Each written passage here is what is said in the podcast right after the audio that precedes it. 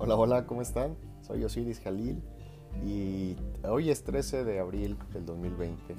Nuestro segundo programa, gracias fondoradio.epc.com por darnos la oportunidad de seguir compartiendo pues lo que hemos aprendido en este camino, ¿vale? Mm, y precisamente hoy creo que es uno de los programas, desde mi punto de vista, más valiosos, o sea, que, nos aportan más valor, porque ha, permitido personalmente eh, darle un propósito más a, a mi vida.